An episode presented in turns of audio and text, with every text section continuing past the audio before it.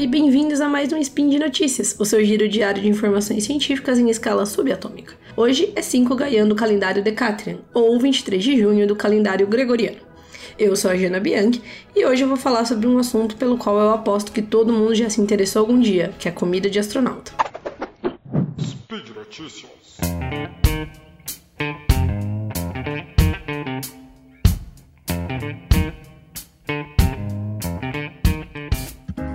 Entre os dias 20 e 21 de maio de 2020, no mês passado, o foguete Dragon Crew da SpaceX levou dois astronautas da NASA para ISS, que é a sigla para International Space Station, ou a Estação Espacial Internacional. Eu fiquei super empolgada com essa nova movimentação na área de viagens espaciais, que é um tema que eu curto bastante, e como uma boa nerd da comida, lá fui eu me atualizar um pouco sobre a situação atual da alimentação em estações espaciais. Esse assunto me atrai muito porque ele mostra como a alimentação é uma coisa que, apesar de mundana e corriqueira, né, tangenciando sempre a vivência do ser humano onde quer que a pessoa esteja, até mesmo no espaço, ela não é exatamente simples. E nesse caso, porque a microgravidade, que é a condição de ausência de peso a que os astronautas da ISS ficam submetidos enquanto eles estão lá na estação, impacta em muitos aspectos da alimentação, que vão muito além da interação física direta do astronauta com o alimento. Essa questão é a mais visual, né? A mais curiosa. Então, com certeza, todo mundo já viu pelo menos uma vez um vídeo dos astronautas lá nas estações espaciais brincando de beber líquido que flutua, assim, depois que eles apertam aquelas bolsinhas. Ou então já ouviu falar de como os temperos, né, tipo sal e a pimenta, precisam vir em soluções, né, como se fossem líquidozinhos, porque caso contrário, os grãos iam sair flutuando assim que a embalagem fosse aberta mas tem muito mais coisa envolvida na alimentação num espaço de microgravidade. Então, tem, por exemplo, a necessidade de suprir as pessoas com uma alimentação que minimize os efeitos biológicos que a microgravidade ou até a falta de sol causam no corpo humano. Então, por exemplo, as pessoas que estão numa nave ou numa estação espacial, elas são mais susceptíveis a ter cálculo renal, porque elas têm, elas são mais susceptíveis a sofrer uma desidratação e a microgravidade causa uma excreção de cálcio dos ossos para o organismo. Também tem, essas pessoas têm grandíssima chance de ter deficiência de vitamina D, porque elas não tomam sol. Então a alimentação ela precisa ser pensada, balanceada para minimizar todos esses efeitos. As equipes de nutricionistas com certeza fazem todas essas considerações. Outra coisa muito importante é a necessidade de preservar e otimizar os alimentos em viagens e também em estadias em estações espaciais, já que é muito complexo e muito caro, caríssimo, ficar enviando novos recursos da Terra para o espaço depois de certo tempo. Para minha surpresa, o único texto mais recente que eu encontrei sobre a alimentação dos dois tripulantes que foram à ISS com a Dragon Crew foi um artigo do jornal sul-africano Maverick Life, e provavelmente só porque o Elon Musk, que é o dono da SpaceX, né, uma empresa privada que forneceu esse foguete para a NASA, é sul-africano. O artigo inclui vários tópicos interessantes, mas eu escolhi pensar uma parte específica do texto para falar hoje justamente sobre um dos processos de preservação de alimentos que são menos conhecidos e mais tecnológicos ou menos tácitos, menos, menos naturais, por assim dizer, que é o processo da liofilização. Antes de mais nada, vale dizer que a conservação de alimentos numa nave ou numa estação espacial é algo muito crítico, porque é inviável equipar esses espaços com grandes refrigeradores ou grandes sistemas de refrigeração só para conservar alimentos. Esses sistemas exigem muita energia, que numa nave ou numa estação espacial vai principalmente para outros sistemas mais críticos, né, como por exemplo de manutenção de atmosfera respirável, o de manutenção de temperatura, ou de iluminação e outros. Inclusive, esse artigo que eu mencionei da Maverick Life pontua que a primeira vez que a ISS foi equipada com uma geladeira para comida foi em 2008. Tamanha essa a inviabilidade. Uma das alternativas a esse problema da refrigeração é o uso da tecnologia que eu mencionei agora de pouco, né, a liofilização. Esse processo ele basicamente consiste em congelar o alimento e depois passar ele para uma câmara de vácuo enquanto aumenta lentamente a temperatura do produto. E isso provoca a sublimação, ou seja, a passagem do estado sólido direto para o gasoso dos cristais de água que existem ali no alimento. Na prática, isso significa que você vai terminar com um alimento seco, que não precisa de congelamento ou de refrigeração. Ele vai ser um alimento seco já pronto para ser estocado. Mas a liofilização tem várias vantagens em relação a outros processos de secagem, como secagem no forno, secagem ao sol e tudo mais.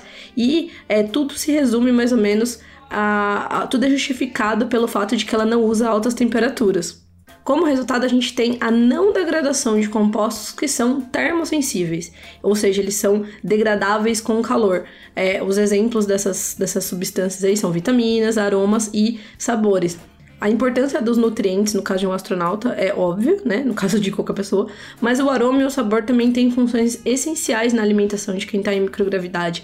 Porque o aroma tende a se dissipar na ausência de pressão atmosférica, o que faz com que seja naturalmente mais difícil sentir gosto no espaço. Essa é uma reclamação que a gente escuta os astronautas fazerem. Eles geralmente condimentam muita comida porque ela é, é quase como se não tivesse gosto, ou não tivesse o gosto tão intenso quanto tem na Terra.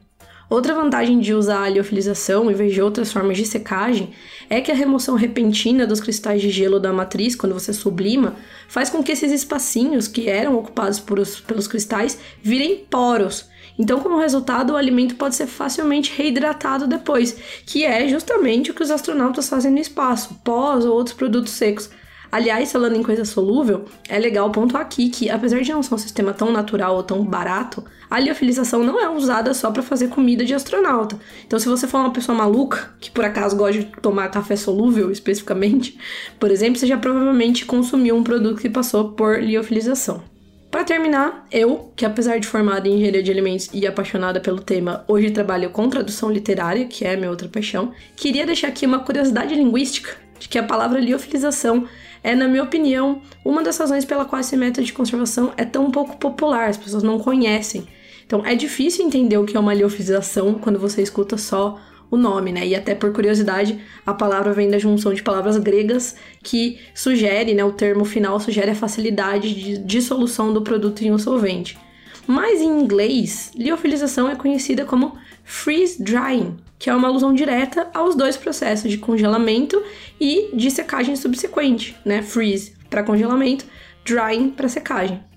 Eu acho legal comentar isso, porque esse episódio do Spin de Notícias é patrocinado pelo Cambly, que você escreve C-A-M-B-L-Y. É, o Cambly é uma plataforma de aula particular de inglês que é baseado na conversação com professores nativos. E a gente costuma colocar a fluência do inglês ou, ou a capacidade de falar inglês, de se expressar em inglês, num patamar elevado de sei lá, algo que a gente só precisa usar no trabalho ou para conseguir oportunidades melhores, o que pode até ser verdade.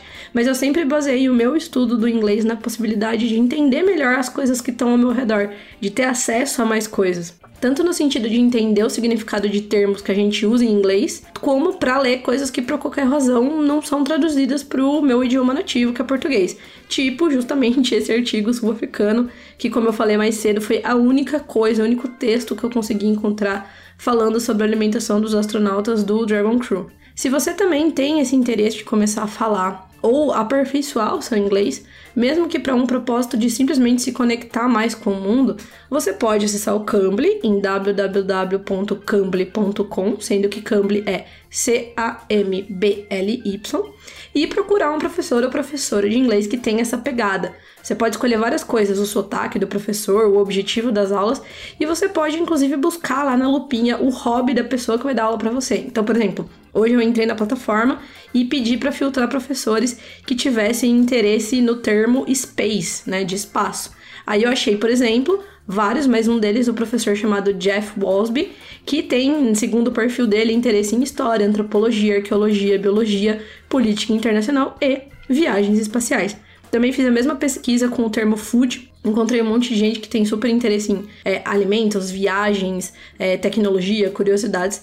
Então, se você quiser conhecer mais da plataforma e de repente procurar um desses professores, você pode fazer uma aula de graça usando o cupom SPIN de notícias, tudo junto, em caixa alta, sem acento, e talvez ir ler mais sobre alimentação no espaço, como eu passei a manhã de hoje fazendo. Meu nome é Jana Bianchi e obrigada por ouvir mais esse devaneio alimentício em formato de áudio.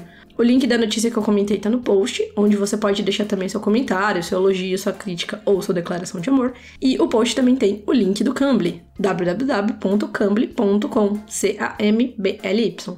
Eu lembro ainda que esse podcast acontece por conta do seu apoio no patronato do SciCast, seja pelo Patreon, pelo Padrim ou pelo PicPay. Se cuide, se você puder, fique em casa e até amanhã.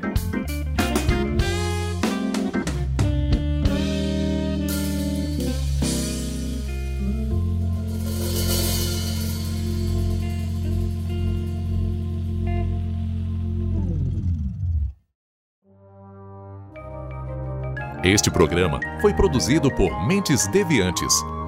deviante.com.br